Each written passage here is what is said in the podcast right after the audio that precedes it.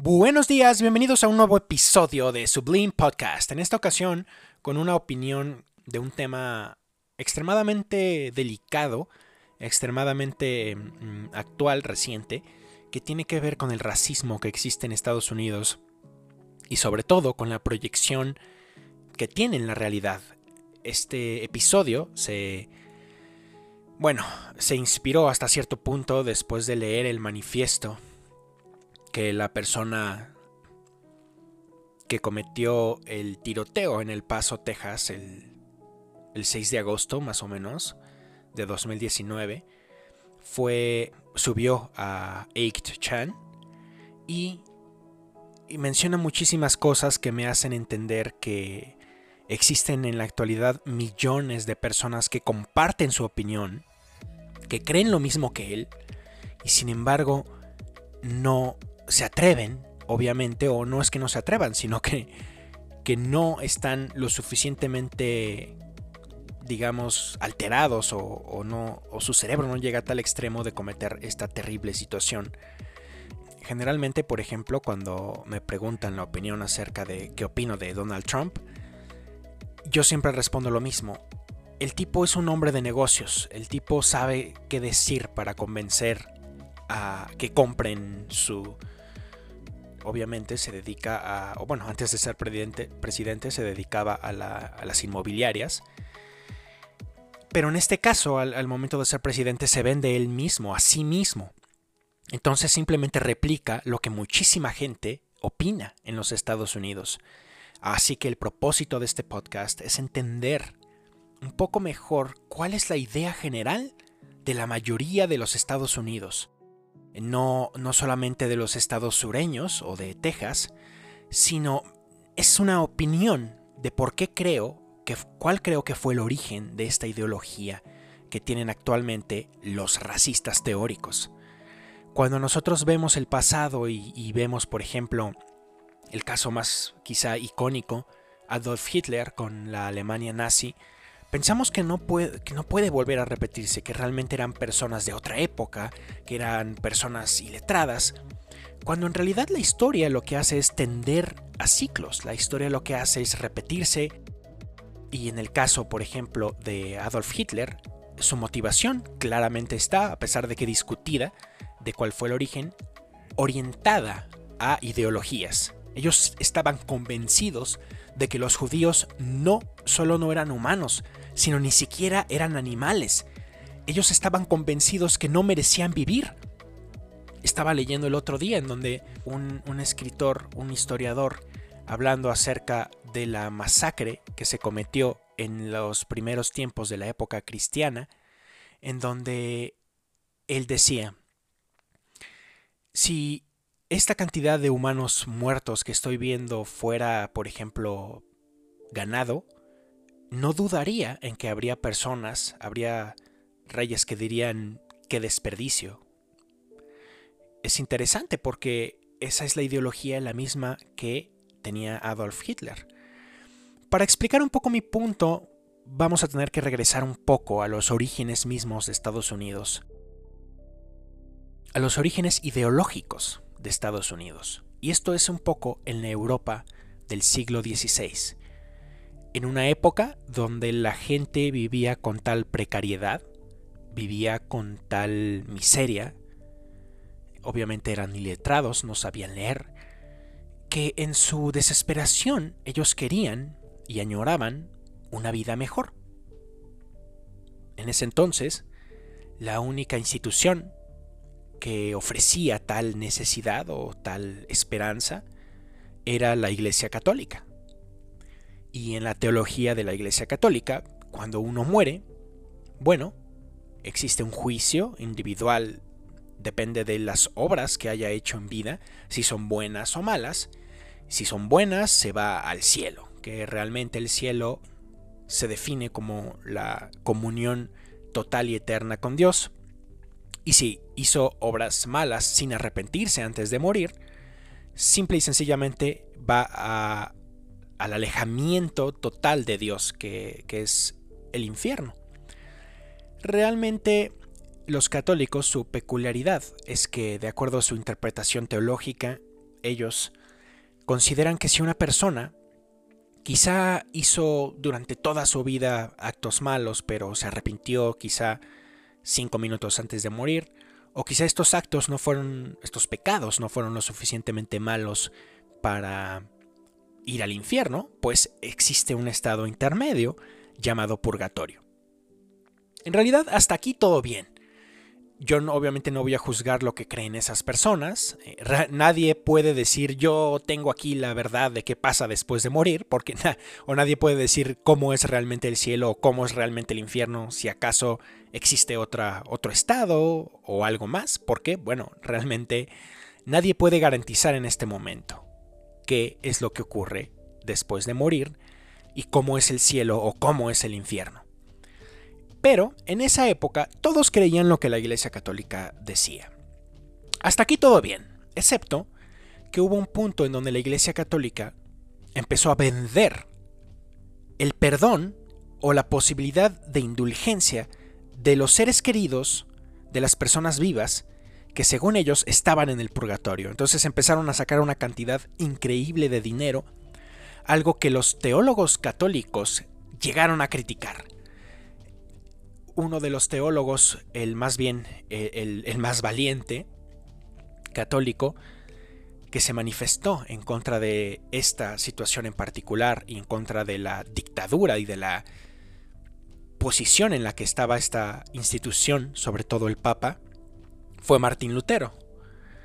Después de Lutero, prácticamente fue un efecto, una especie de influencia tal en Europa, que llegaron a existir muchísimos protestantes en contra de la Iglesia Católica.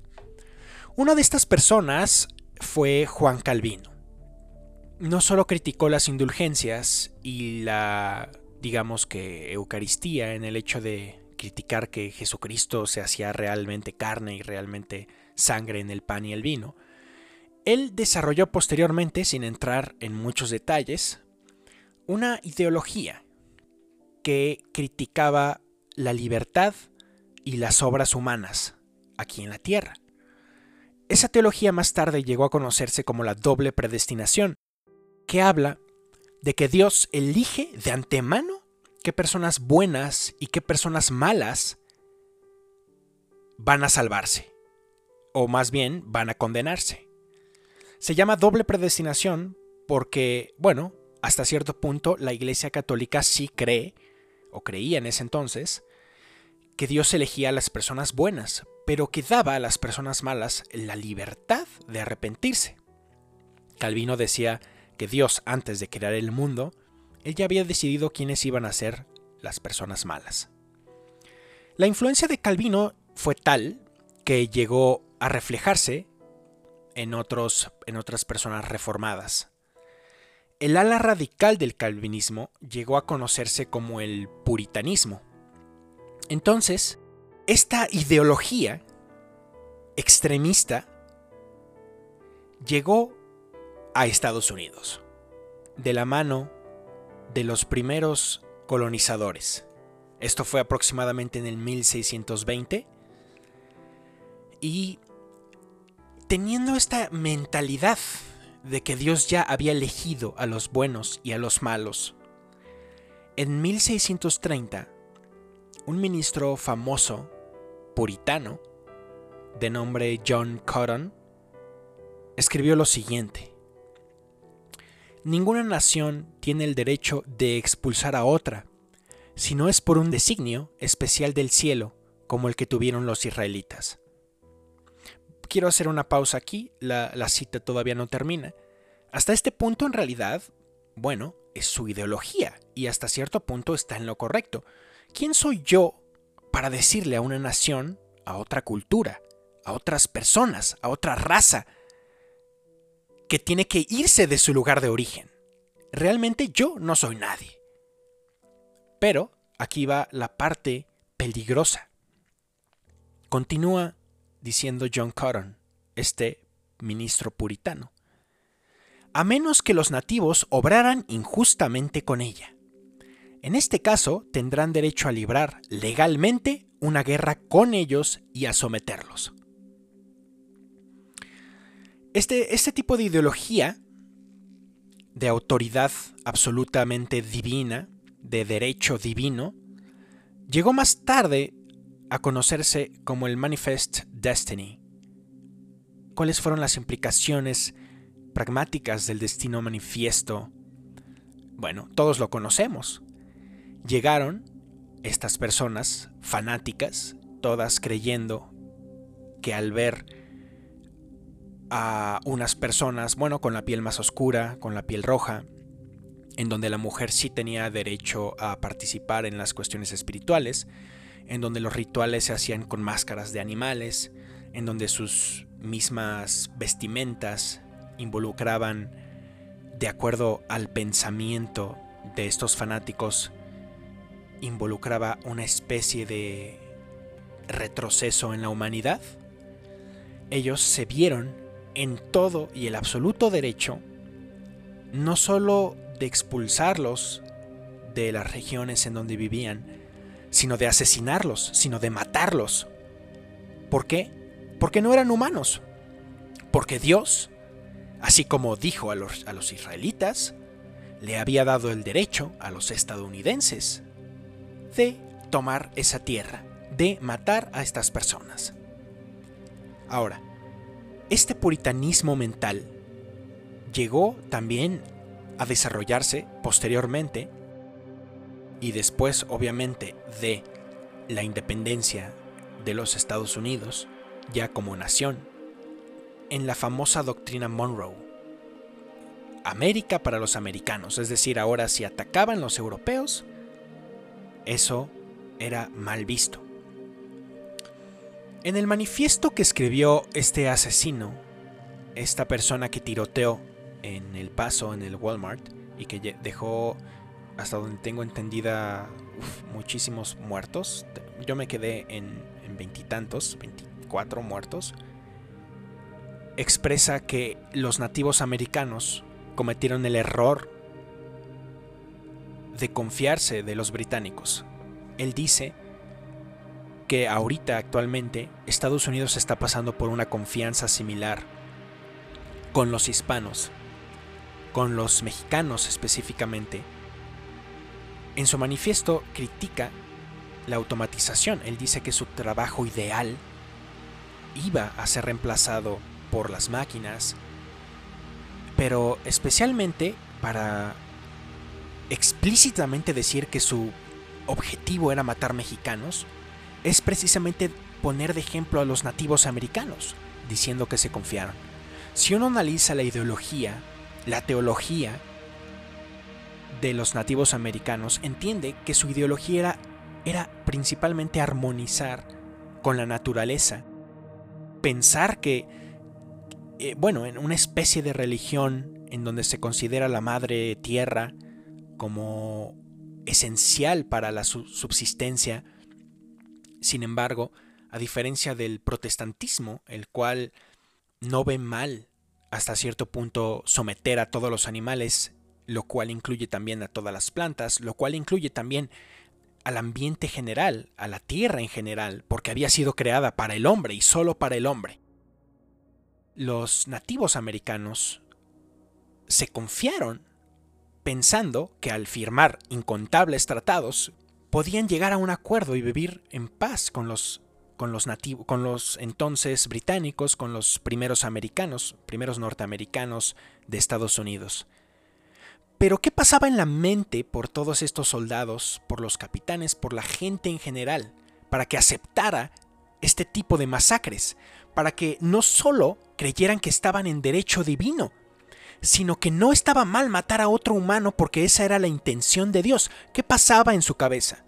Bueno, la respuesta es lo mismo que en la ideología de Hitler, lo mismo que en todos los genocidios que conozco y en los genocidios más, famoso, más famosos, lo mismo que ocurrió, por ejemplo, en la China de Mao Zedong, lo mismo que ocurrió con Stalin, lo mismo que ocurrió con Hitler. Es decir, una ideología que deshumaniza, una ideología que puede ser el comunismo, que puede ser la filosofía racista, que puede ser, en este caso también, una interpretación completamente errada y alejada de lo que es el cristianismo, que desarrolló el puritanismo, quien dice o dijo directamente que Dios había elegido a buenos y a malos.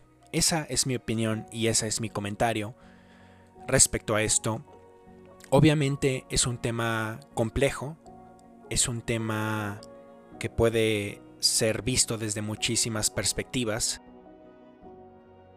La verdad, no recomiendo mucho que lean el manifiesto de esta persona, porque si nos aproximamos a una perspectiva psiquiátrica o incluso psicológica, claramente esta persona estaba completamente mal. Se, aprecia que incluso el problema pudo haber sido fisiológico. Tal vez algo, algún, algo en su cerebro no funcionaba bien para llegar a estas conclusiones.